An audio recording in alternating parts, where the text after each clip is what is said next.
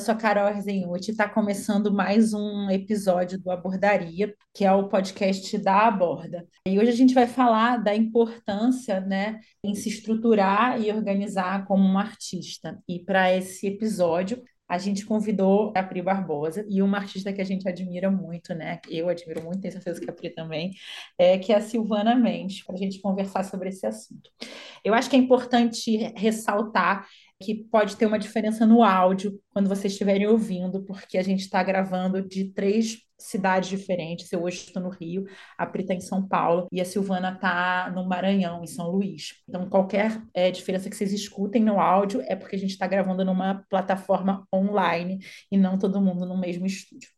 Então, agora a gente vai ao que interessa. De novo, eu sou a Carolina Erzenhuti, sou idealizadora da Aborda e sou apresentadora do Abordaria. É, eu sou uma mulher branca, de cabelo curto encaracolado, eu uso um óculos redondo, é, de tartaruga. Hoje eu estou com um brinco comprido, assim, meio pendante, e eu estou falando aqui do meu escritório. E atrás de mim tem várias obras, uma delas da Pri Barbosa, e aqui do meu lado direito Alberto Pereira, que foi quem me apresentou a Silvana. Então, acho que a gente está aqui num ambiente super representativo aqui dessa nossa história. E aí eu vou pedir para vocês começarem se apresentando, né? Vamos começar pela Silvana, né? Já que a Pri é nossa prata da casa, e talvez várias pessoas já conheçam ela, que escutem o podcast. Então, Sil, eu vou pedir para você se apresentar e depois a Pri se apresentar na sequência. Eu me chamo Silvana Mendes, eu tenho 31 anos, é, sou de São Luís, moro aqui, sou artista visual há alguns bons anos. Eu estou vestida com um vestido preto, um óculos quadrado, também tartaruga, tenho um piercing no nariz, é, sou uma mulher negra de pele clara, tenho cabelo cacheado, e atrás de mim tem uma parede branca bem clássica de casa de tia. Estou na casa da minha tia gravando aqui no quarto dela bem sossegadinha. E eu agradeço o convite da Carol. A Ponte foi por uma pessoa também muito especial na minha vida, que é o Alberto, que é uma pessoa que a gente tem a ligação é, pelo LAMB, né, pela Lambs Brasil, que é uma plataforma super importante para as pessoas que trabalham com esse suporte. A Pri eu conheci por causa da, da borda, né, por causa do Alberto, pelas pessoas que trabalhavam com vocês, e também, assim, super admiro a pessoa e o trabalho conheci primeiro o trabalho, depois a gente pôde se conhecer pessoalmente, né? E fico feliz, super feliz, assim, pelo convite. Sempre gosto de conversar, de trocar ideia com pessoas da minha área ou não. Sempre acho importante esses espaços que a gente pode sempre estar conversando, né? Entre si, se ouvindo e sendo ouvida também. Bom, eu estou super feliz de estar aqui com essas mulheres que eu admiro muito também. É recíproco tudo isso. É, sou a Pri Barbosa, como a Carol já disse, prata da casa, porque eu sou agenciada pela Carol através da Aborda. Hoje eu estou aqui falando com vocês do meu ateliê, então, embora não dê para ver muitas coisas, tem alguns materiais de trabalho atrás de mim, um vaso de plantas. Eu sou uma mulher branca, estou vestida com uma, como se fosse uma camisetinha de bolinhas, e tenho um cabelo preso para trás, uma franjinha bem curtinha, e tô com brincos também meio pendentes, combinando com a Carol. E é isso, estou pronta para conversar com vocês é, e dessa maneira também atingir cada vez mais pessoas, né, para que a gente possa falar sobre carreira, falar sobre a nossa profissão, falar sobre o nosso trabalho, nossa poética, é, ampliando cada vez mais essas discussões. Ai, que incrível. Estou muito emocionada, né? Como eu já falei para vocês, eu fico muito tensa gravando esse podcast. É, para quem não sabe, assim, é uma tensão para mim. E aí eu queria, né, eu acho que para a gente falar, né, de como é que essa coisa da estrutura se organiza, né, eu queria que vocês começassem, assim, é, contando, assim, como é que foi o, o processo, né, eu acho que é, em, na psicanálise a gente fala sobre essa autorização do ser artista, né, autorização do analista, né, acho que essa autorização que todas, todos nós a gente precisa, né? Acho que como mulheres sempre mais difícil, né? É, temos aí essa síndrome da impostora. É, queria entender assim que vocês contassem assim um pouco como é que foi a carreira de vocês para as pessoas, para assim, né? Para contextualizar quem está ouvindo no sentido de o que vocês fazem, como é que vocês é, começaram. E eu acho que uma pergunta importante é como que vocês se reconhecem nesse lugar de artista, né? Que falam, bom, vou lá, né? Eu sempre brinco que é quando você preenche a profissão, né? Tipo artista, né? Quando vocês passam a preencher a profissão artista no formulário, e quando além né, desse lugar de artista, se isso estava vinculado a quando vocês começaram a ganhar dinheiro com o trabalho, se foi a partir de um primeiro trabalho remunerado, até se vocês puderem já fazendo essa ponte, né? Como é que vocês, como é que foi começar a rentabilizar, começar a ver o trabalho nesse lugar mercadológico, sabe? Eu acho que a gente é, é, bacana das pessoas ouvirem, até porque é isso, né? A gente está falando com uma artista que é a Pri, que começou e passa a ser agenciada, ou seja, tem alguém que cuida, e a Sil, que toma bastante conta né, da, da sua própria carreira e, e, digamos assim, gere né, é, o que faz é, de forma autônoma. É, então, assim, me chamou a atenção quando tu falou, Carol, sobre esse processo de preencher ficha, né? Eu passei por isso recentemente, porque eu estou mudando de casa, né? Contrato do locatório, ele pergunta a profissão, né? E aí eu tive que colocar, assim, que eu era fotógrafa, uma coisa mais acessível para esse campo formal, né? Aí ela disse, mas você é fotógrafa de quê? Eu, então, eu sou artista visual e trabalho também com fotografia. E ela colocou, ah, entendi. Então, também é esse caminho de entender essa formalidade que a gente vive, né? Mas que parece que para o mundo afora disso ainda é uma coisa meio confusa para eles entenderem, né? Porque a gente não tem ali aquele contrato formal que você, ah, sei lá, sou professora, então, sou, ou sou CLT. Então, assim, uma coisa meio ainda confusa, acho que para fora desse contexto. E eu começo, assim, num processo é, dentro da universidade, assim, todas as vezes quando eu, assim, participo de alguma conversa ou de alguma entrevista, algo que as pessoas perguntam sobre o começo, eu sempre me lembro que eu sempre, de alguma forma, tive algum ali, algum caminho artístico, porque eu não me dava bem com o caminho das exatas, seja na educação formal ou seja fora da educação em casa. Então eu era meio que a criança é, diferente. Eu gostava muito de cinema, mesmo que eu não fosse muito ao cinema, porque tinha pouca grana, né, na família. Então eu gostava muito de assistir filme. Eu sou da, eu sou dos anos 90, né? Ainda peguei, na verdade eu peguei bastante a era de você alugar filmes, né? Nas locadoras de filmes. Então, para mim, aquilo era um momento muito simbólico e especial e que eu sempre me lembro assim com esse processo. Então, já dando um salto bem grande, o processo deu, da minha entrada na universidade que eu não me via como possibilidade de fazer outra coisa que não fosse trabalhar com artes, porque eu tentei psicologia é, em um dos primeiros Enems e não rolou e eu fiquei muito frustrada e eu falei assim, cara, eu não sei fazer outra coisa, eu queria muito experimentar esse processo de trabalho, de trabalhar, né, de estudar para ser psicóloga, não rolou. E aí eu vi a grade do Sisu e falei assim, cara, eu vou tentar artes visuais. Porque, assim, eu já gostava muito de fotografia, mas assim, era, eu sou filha, né, a minha família é muito matriarcal, então eu sou filha de duas mulheres praticamente. Apesar de ter sido criada também pelo meu pai. Então, as mulheres são professoras ou do caminho da educação, seja formal ou não. E aí eu entrei e lá é, eu participei de coletivos de arte, assim, participei de um principal, um coletivo de arte de amigos, assim, que me, me encaminhou, digamos que de uma forma emocionalmente, principalmente, que era o Disforme Coletivo, para que eu entendesse que aquilo ali seria também trabalho, né? Futuramente, naquele momento ali, com vinte e poucos anos, eu vi ver a arte como também trabalho, não só como distração ou, ou possibilidade de formação educacional, porque o curso era de licenciatura. Então, eu estava em formação para ser professora de artes, mas acabei que não fiquei né, nesse processo de ser professora, apesar de dar oficinas. É, principalmente trabalho muito com oficina quando as pessoas me convidam. E é um processo ali, né, educacional de alguma forma. E aí, depois foi o processo de trabalhar em casas de cultura. Eu trabalhei em um museu durante quatro anos, praticamente. E ali eu tive contato direto com esse processo de arte e público, né? E literalmente arte pública. E abri um portal na minha cabeça, porque era um, é, um, é um museu, né? Obviamente ainda existe, é um museu de cultura popular maranhense. Então, me aproximei cada vez mais ali do processo do regionalismo da minha própria terra, de entender é, as dinâmicas de como a, a cultura influencia na nossa forma de viver e estar.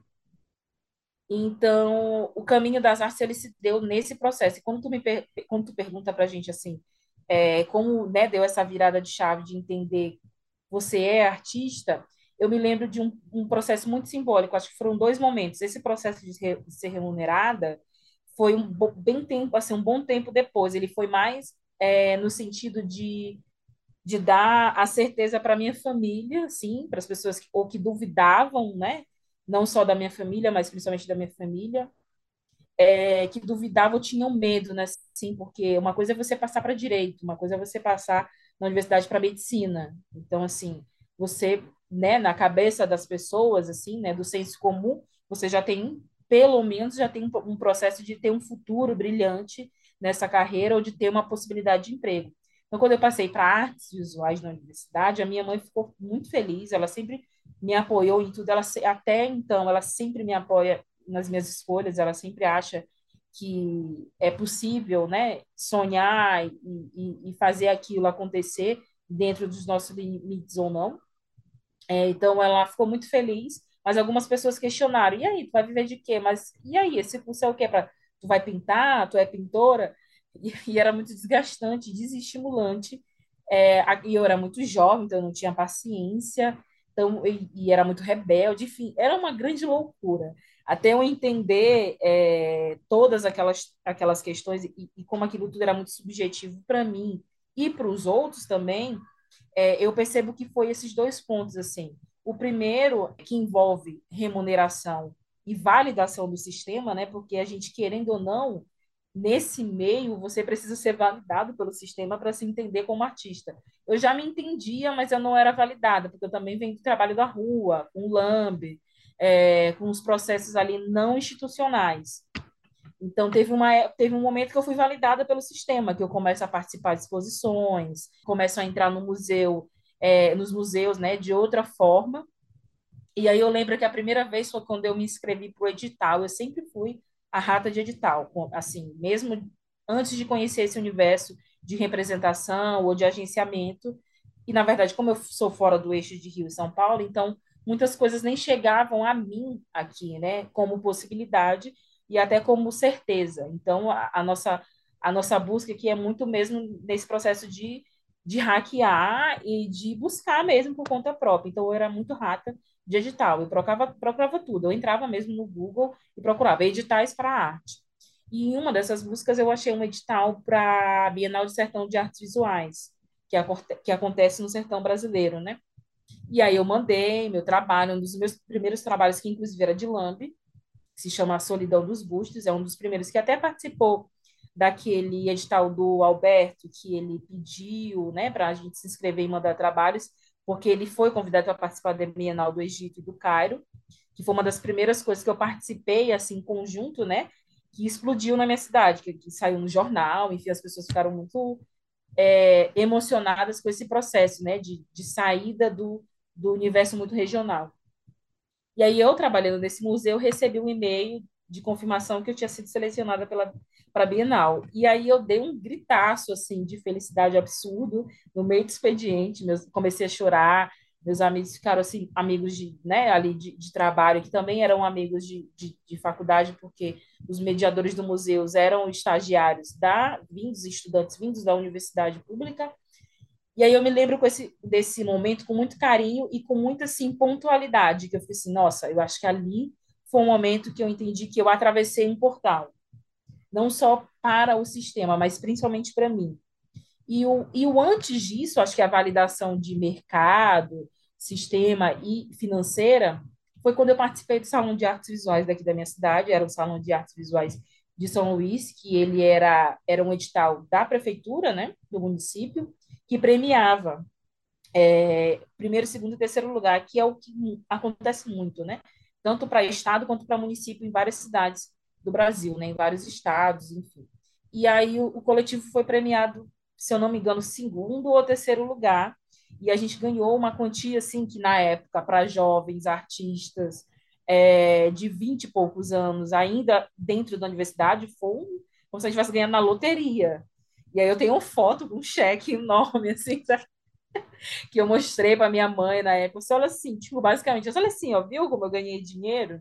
E aí depois os outros processos que vieram, né, um pouco tempo depois de ser convidada ou não, desse, desse próprio processo, assim, que eu entro nesse caminho de ser representada por uma instituição muito tempo depois, porque eu basicamente passei por todas as instituições públicas ou privadas participando de exposições coletivas, principalmente, é, bem antes de ter algum agenciamento ou representação. E muitas pessoas me perguntam como eu consegui isso. Eu falo assim, gente, não é uma coisa que eu escolhi, aconteceu. E assim, se fosse por escolha, eu queria ter sistematizado o meu trabalho antes, mas não aconteceu. Então, aconteceu no momento que eu acho que deveria acontecer para mim, né, como escolha é, pessoal mesmo, e não como escolha de, de escolha, literalmente, é, não querendo ser redundante. Então, eu acho que foram esses caminhos que foram me levando ali para entender é, todas essas camadas de ser uma mulher negra, nordestina, que mora e trabalha fora do eixo, porque tem muitos colegas de trabalho e amigos que saem de São Luís para morar em Rio, São Paulo, Salvador, Fortaleza, porque a gente não tem instituições que, que banquem ou que aposte no nosso trabalho, a gente não tem galerias que represente a gente aqui em São Luís. Então, a gente tem uma só tem uma galeria que está começando nesse processo de representação aqui. Então, tem várias camadas que influenciam nesse processo de ser um artista independente, você querendo ou não ser. Acho legal ouvir a fala da Silvana, porque tem, acho que, vários pontos em comum, assim, na nossa trajetória. É, eu acho isso bem interessante, é, assim como você também sou formada em artes visuais. E eu acho que, por mais que a gente compreenda que não é um diploma que forma um artista, é também um marco, né, nessas validações que a gente tem ao longo da nossa é, nosso início de carreira. E, mas é isso, né? Você se forma em artes visuais e você fala que você se formou um artista. É possível falar isso? Não me parece ser possível, né? Então, é, acaba que quando você se forma, você fica meio perdido, né? Se você não está inserido num sistema é, institucional, você ainda vai penar um pouco para se validar, né? Como a Carol disse, se autorizar a usar é, o termo artista, né? E acho que tem sim também o lance da, do dinheiro, né? É, a remuneração é uma das grandes validações que a gente tem, assim como as instituições também ainda são, né? Então, passar num edital, ser selecionado para determinadas determinadas coisas, acaba acaba construindo mais confiança, né, quando você se intitula um artista. É, antes mesmo de da minha carreira, hoje, assim, né, eu me formei há mais de 10 anos. Já passei por diversas áreas relacionadas à arte e à criatividade, né, de uma maneira mais geral, mas também trabalhei em instituições com educação cultural, com mediação ou não, inclusive com seleção de projetos, porque eu também trabalhei no rumo musical cultural. Então, vendo muitos projetos serem inscritos, né, e entendendo como isso chegava na instituição, eu estando do outro lado, assim como na mediação também, né? Não sendo a artista que produz o trabalho que está sendo mediado, mas a pessoa que vai fazer essa relação, né, acontecer de uma maneira mais fluida, né? Então, são coisas que eu acho que contribuíram muito para a maneira que eu vejo meu trabalho hoje, para a maneira que eu entendo, inclusive, o processo de profissionalização, porque esse lance de trabalhar em instituições do outro lado, é, a gente acaba vendo muitos projetos que têm uma potência incrível, mas que não tem como passar num edital muitas vezes por falta de, de profissionalismo, né, ou por uma a falta de uma boa escrita, de uma boa organização do pensamento, desse acompanhamento. Então, esse é um dos pontos que eu faço questão de ter muito certo, assim, na, na minha trajetória enquanto artista. Além da preocupação sempre com as pessoas que eu gostaria de alcançar com o meu trabalho, né? Sim, óbvio, né? Não vamos entrar nessa discussão, mas a arte é extremamente elitista, né? Então eu acho que cabe a gente também tentar encontrar maneiras de ir driblando isso, e eu acho que assim como a Silvana também é, vem da arte urbana, então é, a arte urbana é algo que eu não, não gostaria de abandonar, né? Acho que existe um, uma trajetória muito comum entre os artistas urbanos que é justamente ir saindo da arte urbana à medida que você vai sendo absorvido pelas instituições, né? Você vai se aproximando cada vez mais da dita arte contemporânea, como se a arte urbana não fosse, né? Então, eu acho que é sempre estar tá pensando qual é o público que a gente quer alcançar, de que maneira o nosso trabalho tem que estar tá inserido no dia a dia das pessoas. E acho que nesse sentido a arte urbana e a ilustração também, que é um, um outro, um outro, uma das outras perninhas do meu trabalho, assim, continuam sendo extremamente importantes, né? E e vindo da ilustração, trabalhei um tempo até com o design, né? Trabalhei em agência.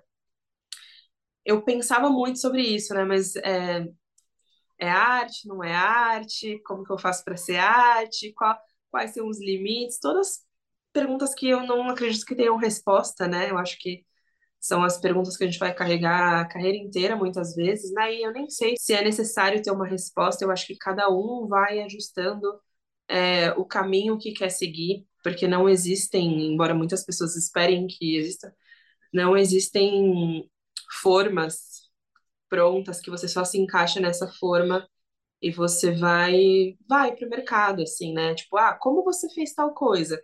Ah, você fez assim, assim, assim, então vou fazer exatamente que você. Isso não existe, isso é impossível. Inclusive por isso, porque as pessoas têm prioridades diferentes. Então, eu acho que à medida que eu fui amadurecendo o trabalho, eu fui fazendo questão de manter certas coisas que eram primordiais, que foram colocadas como base de qualquer construção de carreira, não importa para onde essa carreira fosse.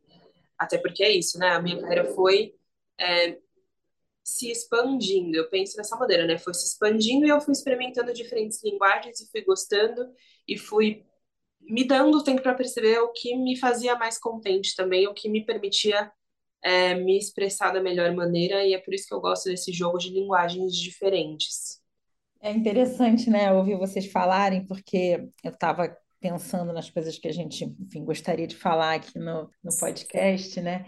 E eu até fiz essa pergunta para a gente, é, né? Porque a borda ela acaba, é, acho que vocês de, de, diferentes, né? A Priscila, claro, né? Que a gente tem mais conhecimento, eu tenho mais conhecimento da carreira dela e da maneira como ela conduz. Uma, do, uma das ideias de trazer a Priscila foi um pouco em cima disso, né? Foi em cima da gente de ser uma artista que a gente está trabalhando, né? Desde 2020 né? Então, a gente vai fazer três anos de trabalho e onde a gente consegue pensar as metas que a gente gostaria de alcançar e, e, e ir alcançando ao fim à medida né, que o tempo vai se passando. Às vezes, umas que demoram mais, outras que demoram menos, né? outras que a gente não imaginava e que chegam.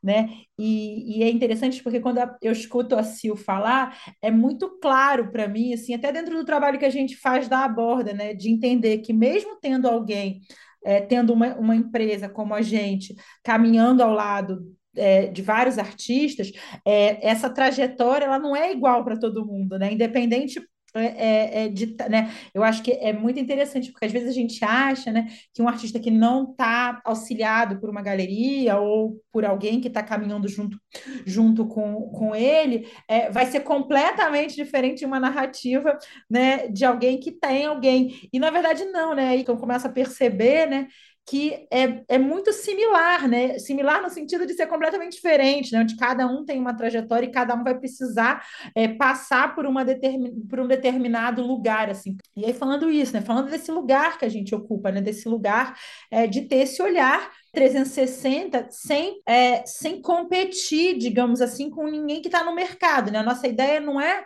não é ser uma galeria, ou ser uma produtora, ou ser alguma coisa que, que vai sobrepor alguém que existe. A nossa ideia é poder caminhar junto com, com, com os artistas que a gente trabalha no objetivo é, é final, digamos assim, que esse objetivo final ele está sempre mudando, né? Mas que a gente possa estar tá, é, pensando, né, é, de que maneira que a carreira vai, vai se construindo, mesmo, né? Eu sempre costumo dizer isso, né? Que o mercado brasileiro não é um mercado, né?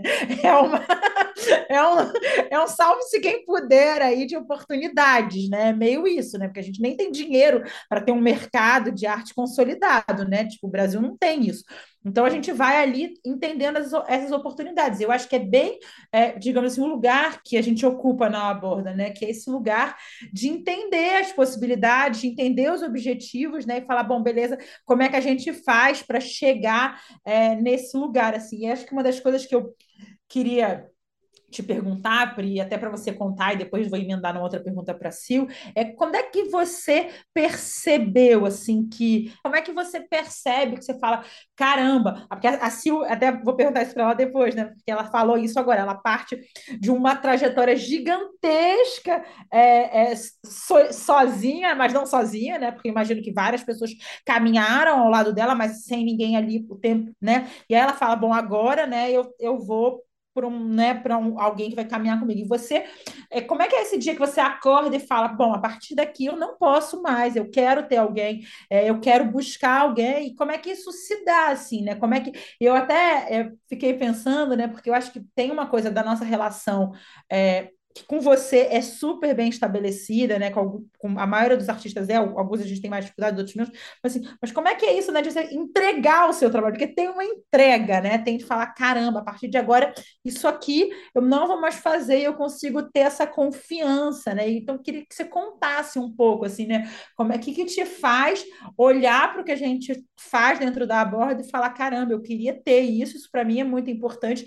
E como é que isso também se revive todos os dias, né? O que, que né, para você contar um pouco, senão vou ficar eu falando de mim mesma, né? Aí não tem graça.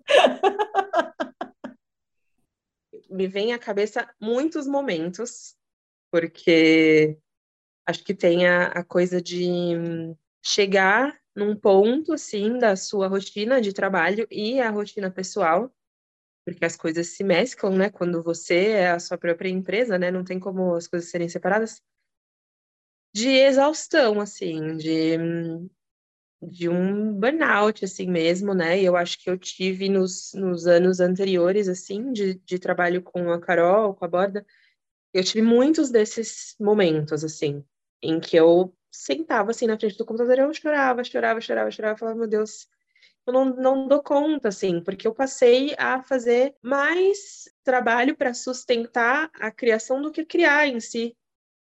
Então chegou um momento que eu falei, eu, eu, eu não dou conta, assim, eu acho que, é, que eu, eu tô tendo que ser muito boa em diversas tarefas que não são a minha profissão.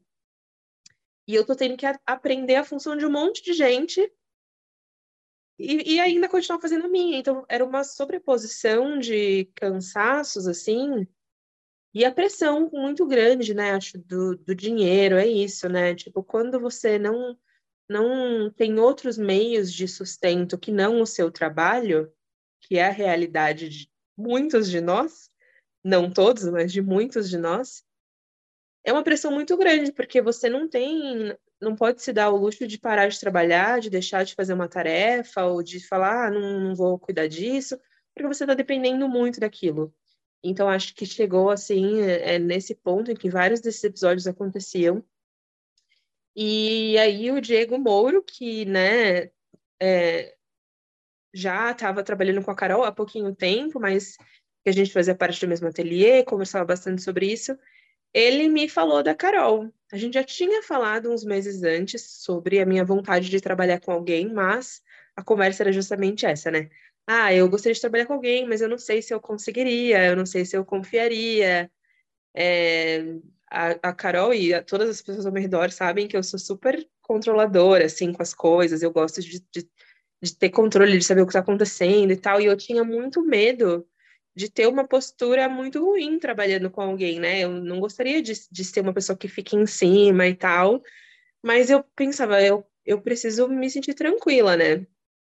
E eu lembro, da, eu lembro até hoje, assim, na primeira conversa que eu tive com a Carol, que a gente falou sobre as coisas que eu gostaria e que eu não gostaria mais de fazer.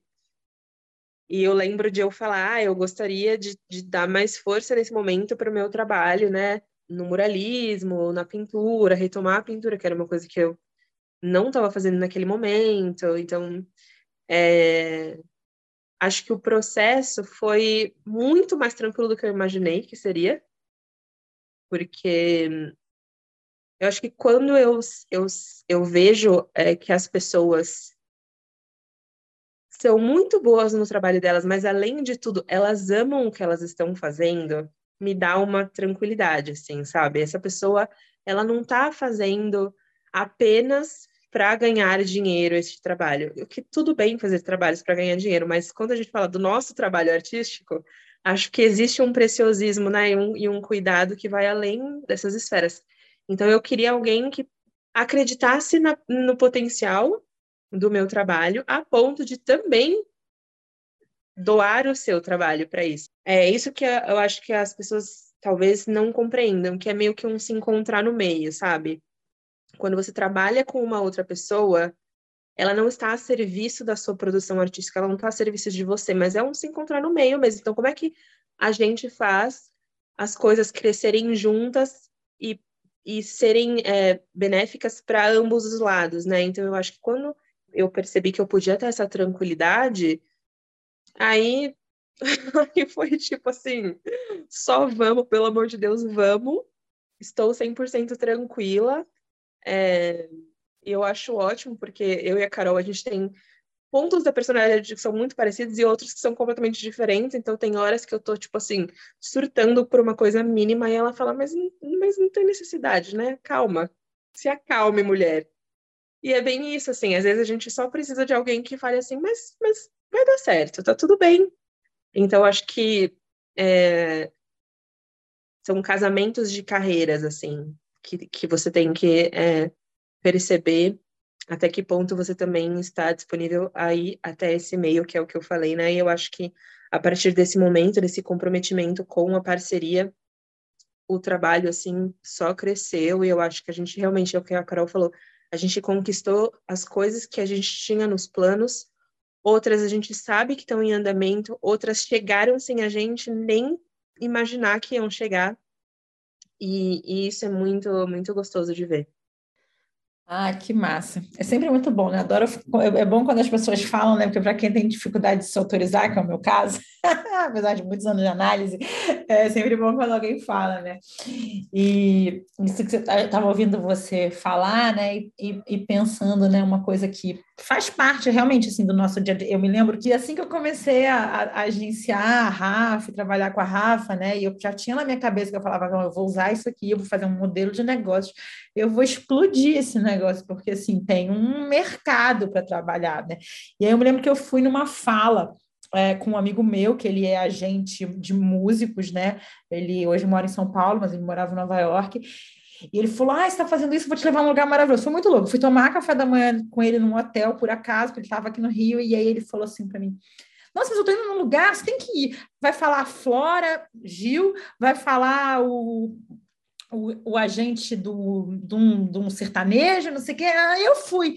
E aí eu me lembro que aí um, um, um agente, que se eu não me engano era do Zezé de Camargo, ele usou uma frase que era maravilhosa. Ele falava assim: o nosso trabalho de agenciamento é uma frase que eu até passei a usar, né? É a gente poder, é, é poder fazer com que o artista ele, é, ele delegue tudo aquilo que possa ser delegado para que ele possa fazer aquilo que só ele pode fazer, que é a entrega artística, né? Que é isso, é poder é, fazer, digamos, essa cama, né? Para que o artista possa fazer aquilo que ninguém pode fazer para ele. Eu estava numa reunião agora com o Diego e eu falei, Diego, você vai mesmo se comprometer com essa entrega. Aí ele falou: fica calma. Eu falei: eu tô calmíssima, porque eu não pinto.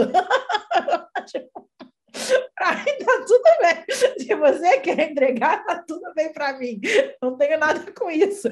É, agora, é, é isso, assim, então eu acho que, e tem esse lugar, né, que eu acho que a, a Pri falou, que é, é, muito, é muito interessante, né, que é esse, é, é isso, né, esse se encontrar no meio, né, é poder e é poder trazer esses diferentes olhares, que eu acho que é isso a grande é, diferença do que a gente faz, né? Eu não preciso ser modesta, mas é isso, a gente é a única plataforma que faz o que a gente faz, né? Essa que é a realidade, né? Tipo, tem um monte de galerias, tem um monte de pessoas, tem um monte de produtores, mas assim, é, se disponibilizar a fazer isso que a gente faz. Eu conheço várias pessoas que falam: você é doida, você tem o quê? 12 artistas num festival, você é doida.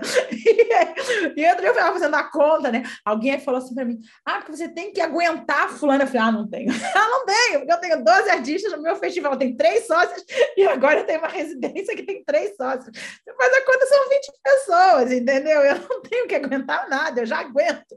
Então, é, é, é muito interessante, mas eu acho que também tem uma coisa que é, é, é bacana, e acho que aí vou puxar uma pergunta para para Sil, que é isso assim, também tem esse tem além de delegar isso que vocês né, trazem nessa necessidade de dividir, tem um outro olhar que é um olhar é, que carrega, eu acho que é isso que você trouxe, desse amor, né, de poder olhar para o seu trabalho com o mesmo cuidado que você olha, mas a partir de um outro lugar, né, um lugar que tem respeito, que tem cuidado, mas que tem menos paixão, né, é, que está menos, que tá menos ali é, contaminado, digamos assim, é, desse, dessa paixão que às vezes faz com que a gente tome decisões erradas. Toda vez que eu pego um artista novo, que eu olho é um monte de contrato ruim, porque que ali no afã de, de né, no desejo de ter um lugar, no desejo de uma exposição, no desejo de uma parceria, no desejo disso, daquilo, é, se vê é muito vendido, né? Porque eu acho que uma das coisas que a gente faz na aborda é poder, é, é, com a minha experiência, que é uma experiência desse lado de cá, de, desses projetos, dessas relações, é de olhar para aquilo e falar: bom, tudo isso aqui é muito bom, mas assim, é muito bom como, né? E aí é poder, que eu acho que essa, é, é, é, é isso é, é muito meu lugar nesse trabalho, que é falar: caramba, é isso mesmo, gente? É isso que a gente vai, não para não ir, ou não para cobrar mais caro, ou não para não, sabe, mas para pontuar a partir de um olhar que tem o respeito pelo trabalho, que tem o cuidado, mas que não está carregado disso, dessa paixão, que é uma paixão inerente ao artista, né? Que sem esse lugar é impossível criar. Né? Eu não posso dizer seja menos apaixonado pelo que você faz, porque a, a, a essência, né? a origem do desejo do criar, ela, ela morre, eu mato nesse lugar.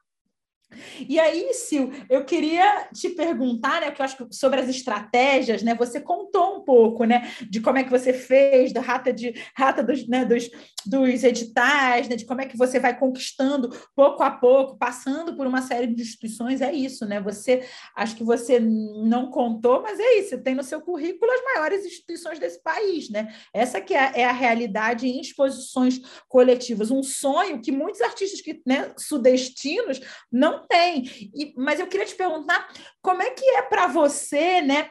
Esse lugar, assim, né, de quem é, ou até quem é, né? Como é que você faz para você, caramba, peraí, é, é, você bota uma outra, uma outra chapeuzinho e fala, agora vou eu aqui, a Silvana, empresária, e vou. E como é que você pondera esses lugares? E como é que você planeja esse seu crescimento, esses seus desejos é, sem ter como a gente uma relação é, né, instaurada e institucionalizada? Algumas pessoas me perguntaram em termos de curiosidade mesmo, não só profissional, mas de entender, e às vezes eu vejo de, de sentir ou de tentar ver isso como um farol, assim, se ela conseguiu e não galgar esse lugar de que eu cheguei lá, até porque eu não cheguei, não é a frase, eu não cheguei em lugar nenhum, assim, mas não é questão de chegar, assim, é, eu estou num caminho e numa construção de algo que eu quero para mim e isso não tem fim, né? Que ainda tem essas questões das pessoas acharem que a gente ou está buscando o topo ou chegou nesse topo quando a gente alcança alguns lugares, sejam eles físicos ou não. E a gente está em 2023, né? Quando em 2020 ou 2021, não vou me lembrar o certo, eu fui para o Instituto Moreira Salles como visitante, como uma pessoa apaixonada por fotografia, é, ali com um dia para turistar em São Paulo, que era a minha primeira vez em São Paulo, e eu desejava muito conhecer esse lugar e já pesquisava sobre o meu trabalho, que eu sabia que boa parte das originais do, do, da pesquisa aqui, né, de fotografia que eu fazia, que eu faço, estavam nesse instituto, mas não são né, postas a público assim. Era outra exposição que estava tendo de uma fotógrafa lá. Por causa da pandemia, acredito que um ano e meio, dois anos depois, eu estou lá participando da exposição, que, assim, para mim, até hoje, é um processo muito muito precioso de, de, de, de como é que a gente fala? Não queria falar processo, mas de digerir o que é participar da, da exposição da Carolina Maria de Jesus, que, assim, para mim é uma, se não a maior, uma das maiores escritoras não só do Brasil, assim, que só teve reconhecimento devido após a sua morte, e, assim, e é uma exposição extremamente densa, importante, que comemora os 100 anos dela, né? Então, é, e eu abro um dos, dos pavilhões da exposição, foi um trabalho é, comissionado, então não foi um trabalho meu, ele foi feito para a exposição. Então, são várias camadas dentro desse próprio trabalho, que é um, próprio, que é um trabalho coletivo, e é um trabalho coletivo que eu estava ali como é, trabalhadora das artes, né, como artista participando, junto com referências vivas ou não, assim. O meu trabalho, atrás do meu trabalho, literalmente, na parede de trás, onde o meu trabalho está, tinha um bisto do Rosário. Então, assim, um artista que eu estudei na escola, que eu estudei na universidade, que eu jamais, nos meus assim, é um processo até de autoestima profissional, né? E autoestima pessoal também. Assim, mas eu realmente jamais imaginaria que com 20, com, com 30, 29, 30 anos, meu trabalho tá, estaria lado ao lado do, do Bispo do Rosário, assim. Então, por grande parte desses processos, né? São coisas simbólicas que para alguns pode não importar, mas para mim pesa muito por esse processo de autoestima profissional e pessoal, mas assim de sedimentar, de aterrar o que eu, é, o que eu escolhi para ser e fazer. Porque, como a Pri falou, você se vê preso ali nas constâncias da vida diária, é, mas, assim, a escolha enquanto artista também é uma escolha de vida. É, você não faz outra coisa que não seja isso. Então, assim, quando eu não estou trabalhando no, no ateliê, eu estou trabalhando na minha cabeça as demandas do meu trabalho é, e quando eu não estou trabalhando, eu não estou trabalhando realmente, mas assim, uma coisa que faz parte da minha vida. Então, todas as decisões que eu tomo, no trabalho ou não, elas implicam na minha vida e não, não é nem, nem no processo do que eu sou para o sistema ou para esse, né, para esse processo do que é ser um artista, do vislumbre, né, é, que as pessoas criam do que é ser artista, dessa romantização, né? É, e essa tua pergunta, Carol, ela me pega no processo que não foram escolhas minhas, e o meu caminho ele é muito orgânico porque teve muitas coisas que eu não escolhi participar e não assim que eu não escolhi que eu não escolhi fazer parte é, e principalmente pelos caminhos facilitados. Eu tenho um processo com a culpa que ela ela me atrapalha em boa parte da minha vida mas em algumas coisas ela acho que ela me ajudou para eu escolher o caminho certo para mim né? Porque o caminho certo para mim talvez não seja o caminho certo para você nem para Pri e nem para outras pessoas mas para mim, enquanto escolha pessoal, do que eu acredito, do que eu acho saudável, principalmente, do que eu acho que não vai me tirar o sono, que não vai que não vai tirar minha dignidade assim de escolha. Então teve coisas que eu escolhi não fazer parte ali e que me demandaram muito, né? Que, que, que me valeu muito. Então é, essas escolhas eu ficava assim, nossa, eu não vou fazer tal coisa, eu não vou agir dessa forma, eu não vou buscar esse caminho aqui que vai me dar talvez uma facilidade, isso vai me custar muito, porque tem um aluguel para pagar, tem a comida para comprar, tem a vida para viver. Mas o meu sono e a minha consciência, ok, para mim ali naquele momento daquela escolha era muito mais viável. É, e eu acho que eu não sei, assim, só se eu chegar para cada pessoa que um dia cruzou meu caminho é, enquanto artista, trabalhando, e talvez ela me disse, então, por que, que você me chamou para aquela exposição? Porque teve também essa transição, Carol, que é muito louco também para minha cabeça, que eu não tenho problema nenhum expor é, isso até para as pessoas me humanizarem, porque tem muita gente que cria esse processo do que o artista, né, ele, ele, ele vive ali no Olimpo, né, e a gente é gente, assim, a gente vive de criação, a gente, a gente tem defeitos, a gente tem falhas, a gente tem muitas coisas. Humanas, obviamente, porque a gente é humano. Então, teve momentos que eu fiquei assim, cara, que loucura. Eu me inscrevia, assim, nesse processo de transição, de transição como artista independente, é, barra, talvez, de rua, para artista aceita pelo sistema institucional é, ali nas instituições e né, de remuneração, ser convidada, de ser paga para falar, paga para trabalhar é, eu ficava muito puta porque eu inscrevia nos editais e eu não passava.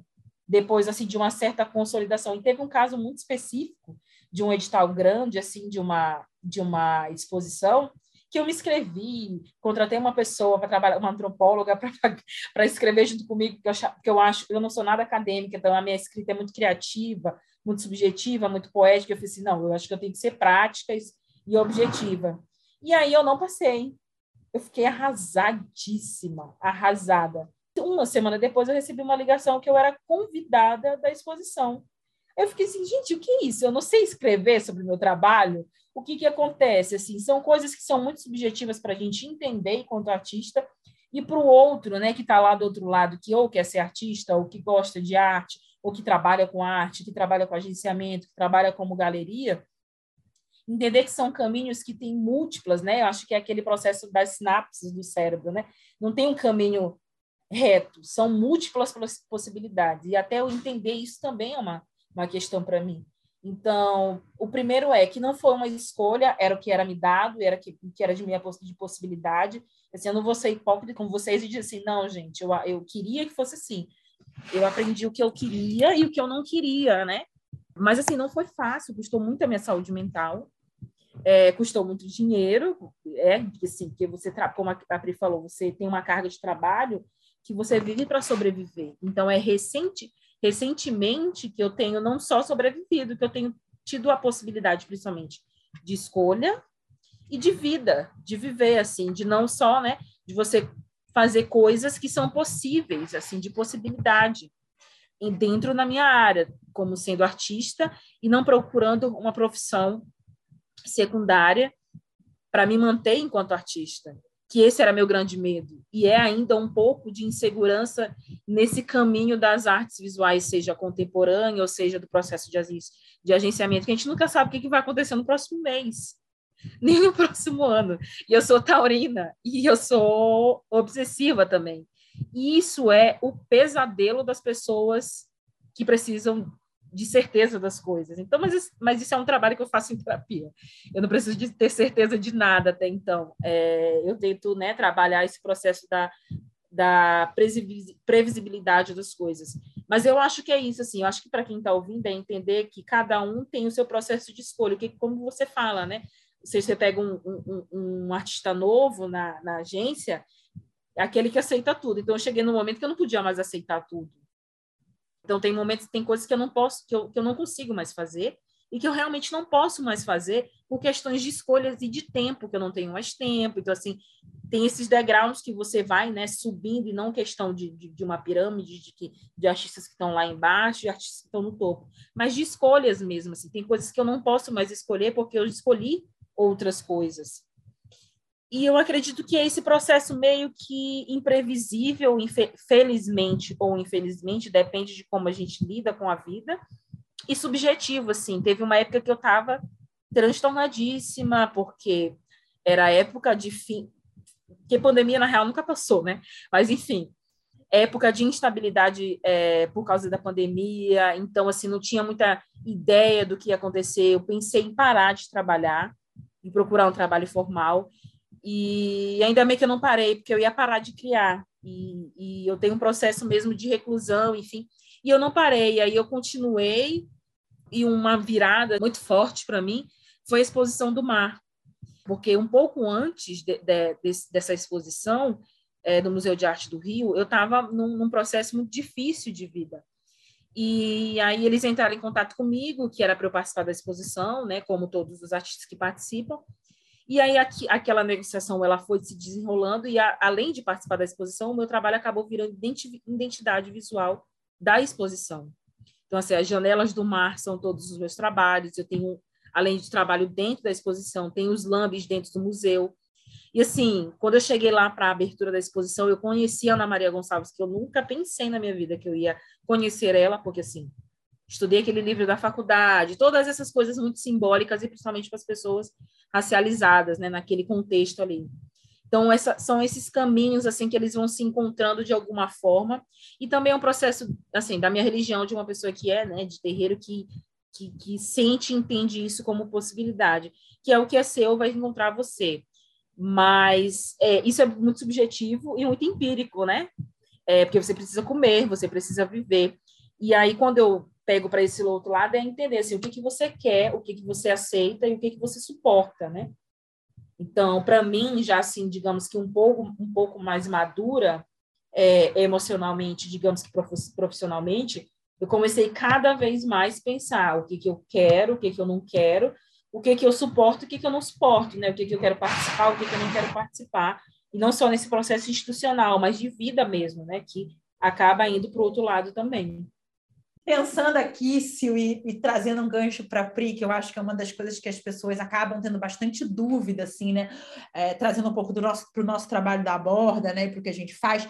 É, o seu, eu acho até, depois eu acho que você pode complementar isso que, a, que eu vou perguntar para a Pri, é, porque é, uma das coisas que as pessoas têm mais questão né, no nosso trabalho é como é que a gente vai fazendo essas escolhas entre esse trabalho, digamos, institucional e o trabalho comercial. Apesar, né, que eu vou posso falar uma questão aqui muito polêmica, que eu acho que o uso que as instituições fazem dos artistas é igual ao uso que as marcas fazem dos artistas, né? É, vão agora me jogar pedra, mas assim é isso. Para mim é igual, entendeu? Então assim, quando a, é, a marca precisa de uma artista negra do norte do Brasil, é igualzinho quando o MASP precisa ou quando o Mar precisa, é isso, né? São as marcas, né? E aí entendendo o museu como uma marca cada vez mais, né?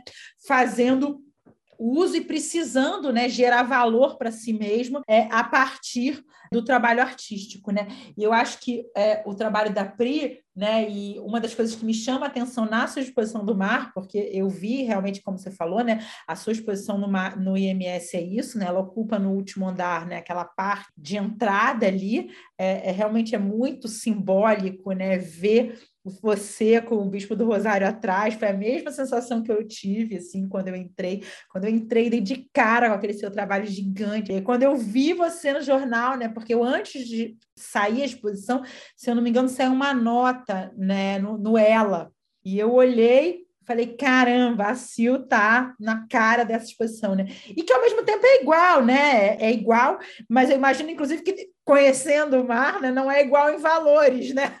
De dinheiro, né? Valores monetários, né?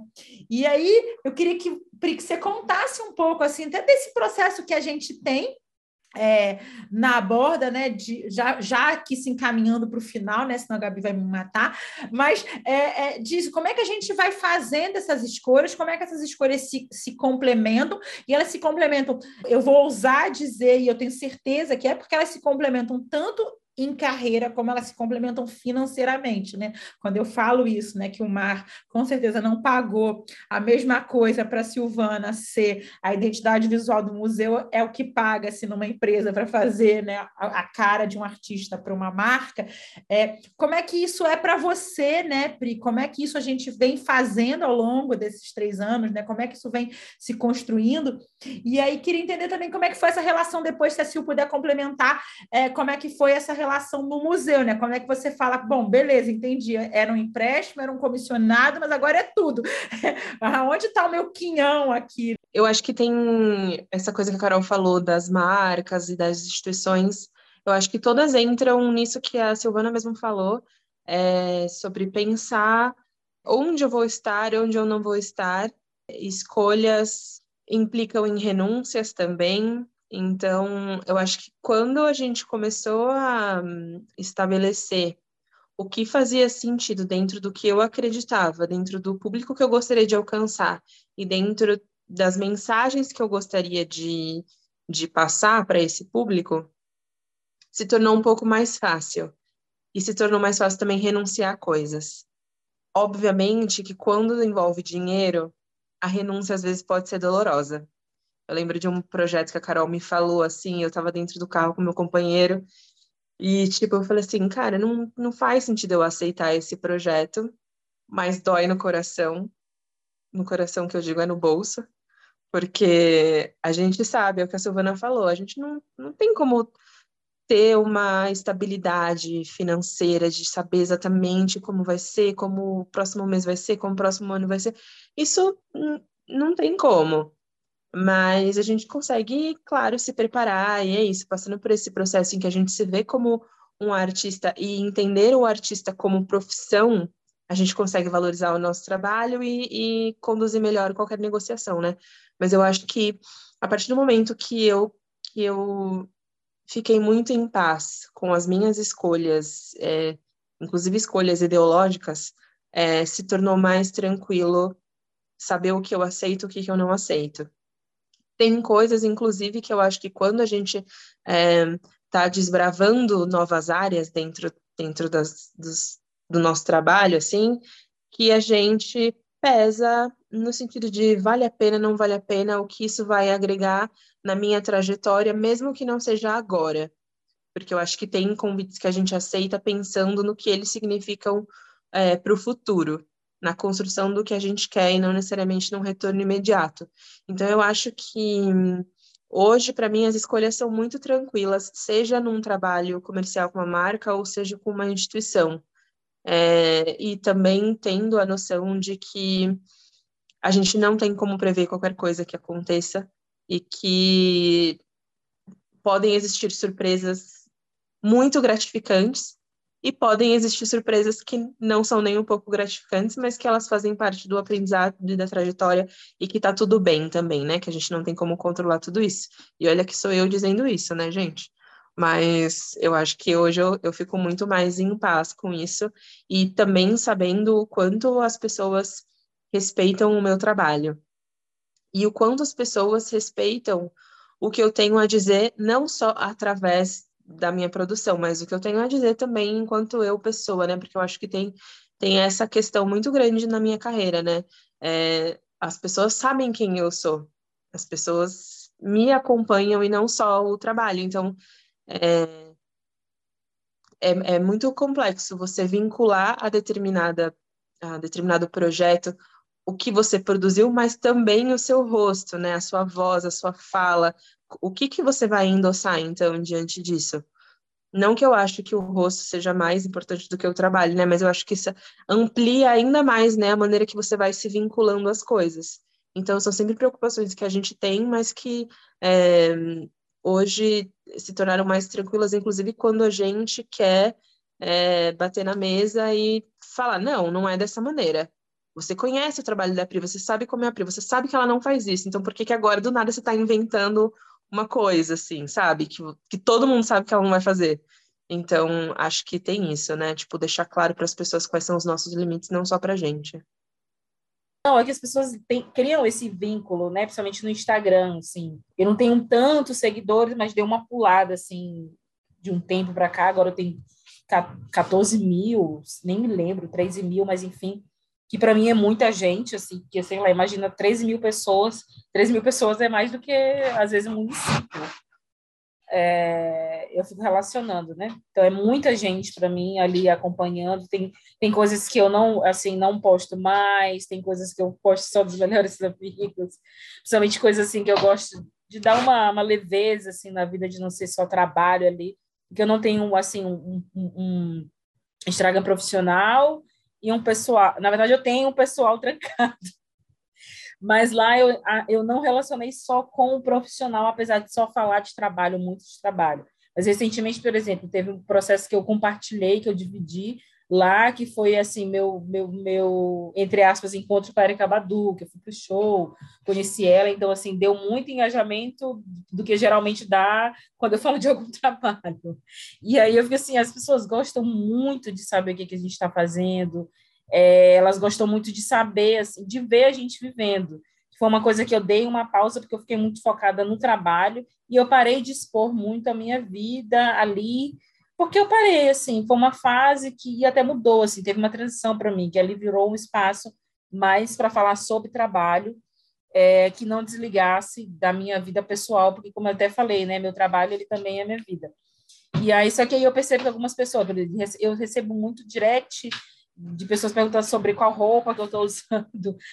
Acho que antes de ontem a minha perguntando qual a tinta de cabelo que eu tinha usado em tal foto. E eu fico assim, gente, Imagina, eu, eu fiquei com pena das gatas que trabalham como blogueira ou como influenciadora. As bichinhas devem sofrer. É um dinheiro que é. A, a gente julga, né? Achando que é, é, um trabalho super fútil, ou algumas pessoas julgam, né? Que é um trabalho fútil ou fácil, na verdade, deve ser um trabalho muito difícil.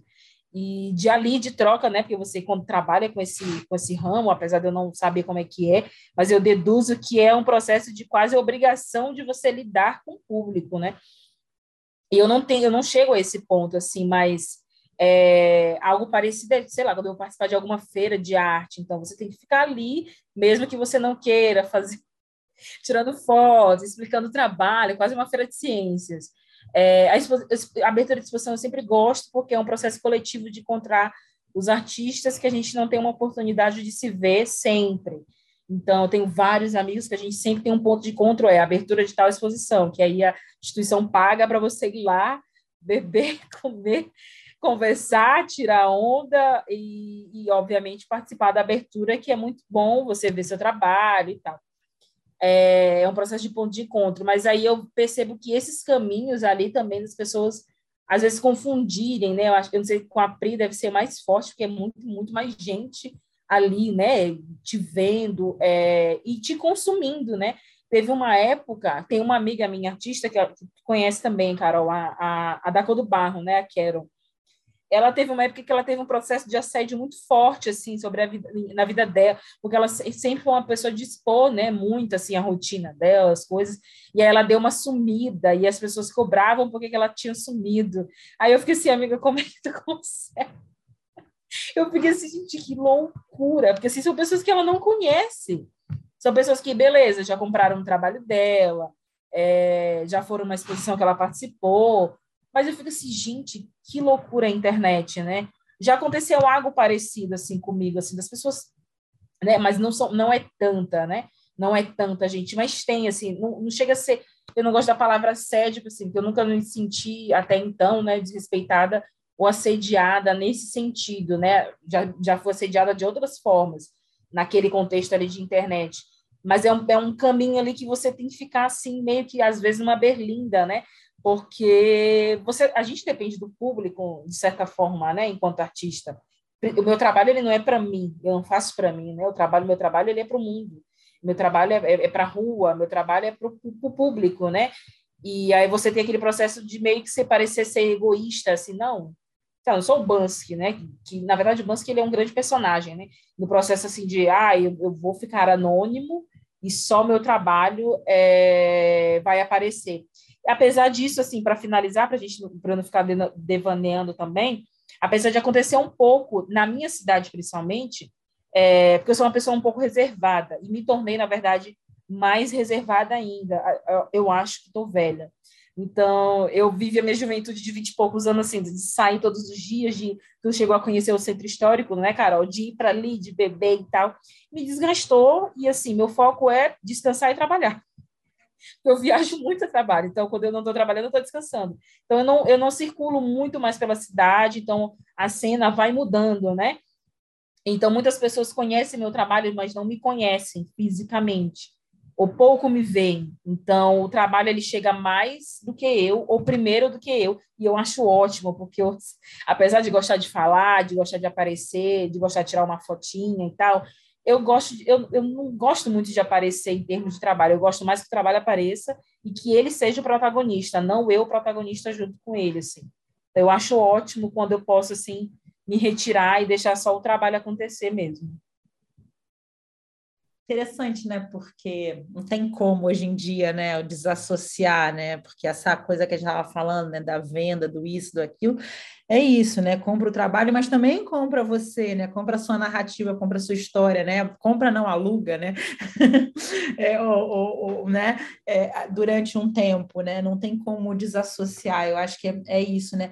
É a gente entender como é que se constrói essa relação de ganha-ganha, tanto de forma que seja né, é, mentalmente saudável, mas que seja também financeiramente saudável, né, que esse aluguel esteja bem pago, né, para que isso possa fazer sentido, né? Eu acho que é, é aí já para a gente terminar, acho que até é um pouco o que, que a gente sempre, que eu sempre falo aqui, né, sobre o trabalho da Aborda, que é esse, né, é encontrar esse meio, meio de caminho, né, que a gente fala, bom, beleza, é isso aqui que a gente vende, aluga, empresta, ou dá quando a gente quer dar, mas que a gente está tranquilo, né? Tranquilo no que está dando, no que está recebendo de volta, né? Entendendo que não, não é só, nunca vai ser só o trabalho, né? Vai ser sempre um pouco esse empréstimo, essa, essa apropriação, né? Daquilo que a gente carrega ao longo da nossa vida, né? Que a gente vai aí é, construindo. Não tem como isso estar tá desassociado, né? Para o bem e para o mal,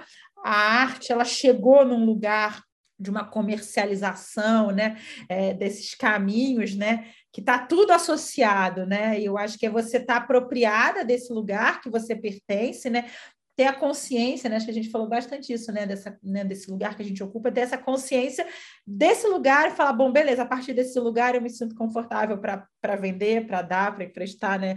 Nossa, mas assim, né? Incrível, né? Não à toa, né? Fiz essa escolha, né? Sou boa de escolhas de pessoas. Desde vocês, a gente ia passar aqui horas gravando, a gente tá gravando tipo Lula. Lula, lembrar a entrevista a Lula, é tipo Carol, Pris e Urbana conversam, né? 2 horas e 40 no nosso podcast. A Gabi ia me matar, é, mas é incrível, gente, foi incrível conversar com vocês, assim, foi maravilhoso. Eu queria mais uma vez agradecer é, acho que não tem, não tem fim tudo que a gente pode falar, né? É, eu acho que isso é, é, é, muito bom, assim, uma das coisas que mais... Eu, sei, eu faço o que eu faço para poder encontrar pessoas incríveis todos os dias, isso é o que me move, né? Essa que é a realidade, né? Eu, fico, eu sou muito encantada com as histórias dos outros, né? Até porque eu falo pouco da minha vida, então eu gosto mesmo de falar da vida dos outros e de ouvir o dos outros. É, e aí eu queria, né, antes de, você, de encaminhar aqui para o fim, que é já no fim, para vocês se despedirem, eu queria só contar para quem está ouvindo a gente, que os próximos episódios a gente vai continuar é, falando com pessoas que estão fora desse eixo Rio-São Paulo, né, numa tentativa de poder abordar é, pessoas de diferentes é, lugares. O próximo episódio tem duas pessoas de fora do Brasil, vamos internacionais. Estamos muito felizes estou muito feliz que isso vai acontecer e para a gente poder continuar dialogando sobre esse mercado que tem tantas coisas, sobre esse universo que tem tantas coisas para para serem faladas. Então, eu queria falar para quem está ouvindo a gente para ir lá no Spotify, onde está o nosso podcast, seguir o nosso podcast, é muito importante, né? Dar lá um, um seguir, compartilhar é, para que mais pessoas possam ouvir, acompanharem a Aborda nas redes. A gente está no Instagram como aborda.arte, a gente está no TikTok como aborda, sim, estamos no TikTok. É, e nosso site é aborda.com.br e a gente também tem esse podcast no YouTube, é, para quem não usa o Spotify. É, e aí eu queria que vocês se despedissem, deixassem né, o que vocês quiserem falar, deixassem as redes, deixassem como vocês se encontram, onde vocês vão estar, enfim, façam seu merchan. E muito obrigada. Silvana, espero te ver em breve, já que você virá aqui para o Rio de Janeiro, apesar que eu não vou estar aqui, mas espero que a gente se veja em breve. Pri, eu vejo toda hora. Então, é isso. Um beijo. Muito, muito obrigada. Bom, eu vou me despedir também. Queria agradecer esse papo que a gente teve. É muito gostoso escutar também a trajetória das pessoas e repensar, né, a nossa própria. Acho que tem muitas, muitos pontos aqui que foram falados que é, ainda vou digerir, coisas que vão ficar na minha cabeça, indagações. Isso é muito bacana. E é, vou fazer dois convites para quem está ouvindo, quem estiver em Niterói ou no Rio. Logo, logo abre minha exposição individual, ofensiva, no Sesc Niterói. Então, fiquem de olho nas minhas redes sociais para ter mais informação. E quem estiver passeando por Paris esse ano, ao longo de 2023, pode ver meu trabalho no Festival Colors. Então, todas essas informações certinhas nas minhas redes sociais. E é isso. Obrigada, gente.